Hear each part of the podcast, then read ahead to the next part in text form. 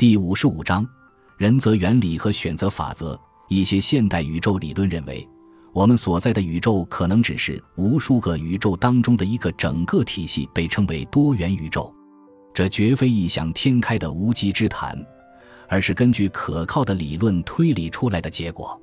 它是在综合考虑量子理论和不确定性原理的基础上做出的推断，与已知宇宙的膨胀模式相符。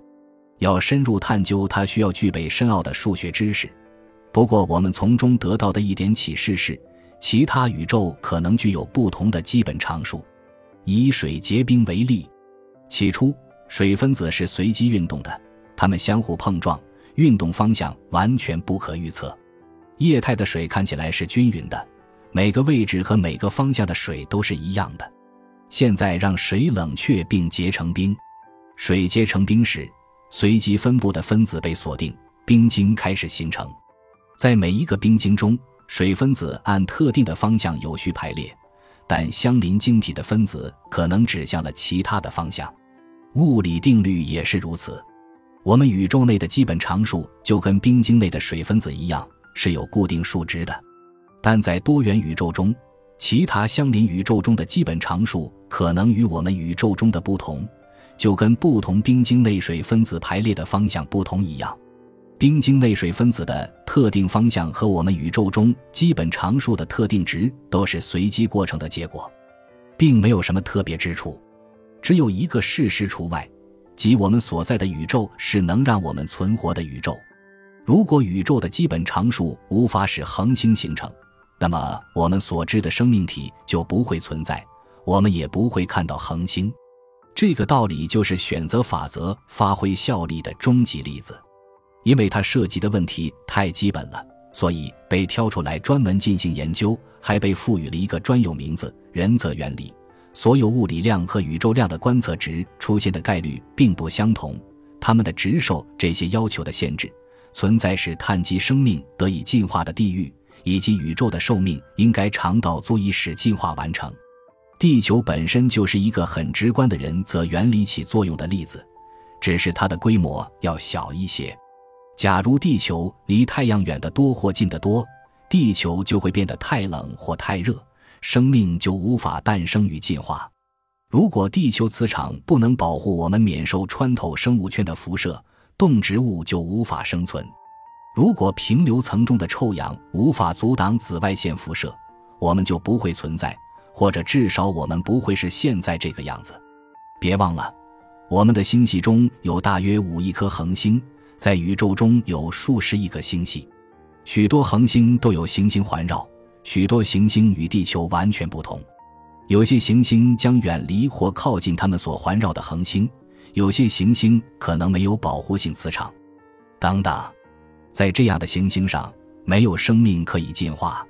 这也意味着那里没有人收集数据、观察事实，并说：“嘿，这真是太巧了，我们的星球正好具有适宜生命进化的属性。”简而言之，仁则原理的意思是说，生命要进化到足以看出是生命的程度，宇宙就必须具有允许生命进化的特征。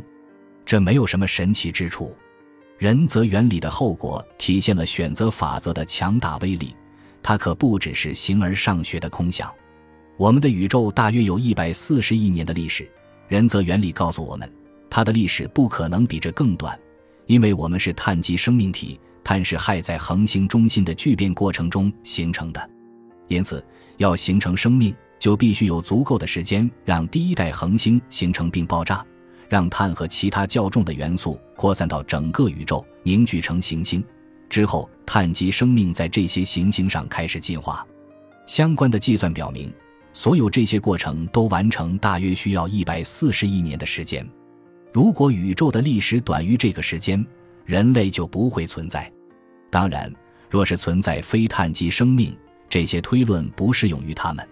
但对我们而言，宇宙至少是在一百四十亿年前形成的，这是选择法则发挥作用的结果。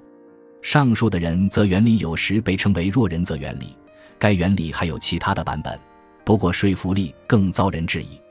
一种是强人则原理，即宇宙必须具备允许生命在其某个历史阶段得以发展的那些性质；另一种是参与性人则原理，即观察者是宇宙形成的必要条件；还有一种是终极人则原理，马丁加德纳把它称为完全荒谬人则原理，指的是包含智慧的信息处理过程一定会在宇宙中出现，而且它一旦出现就不会消失。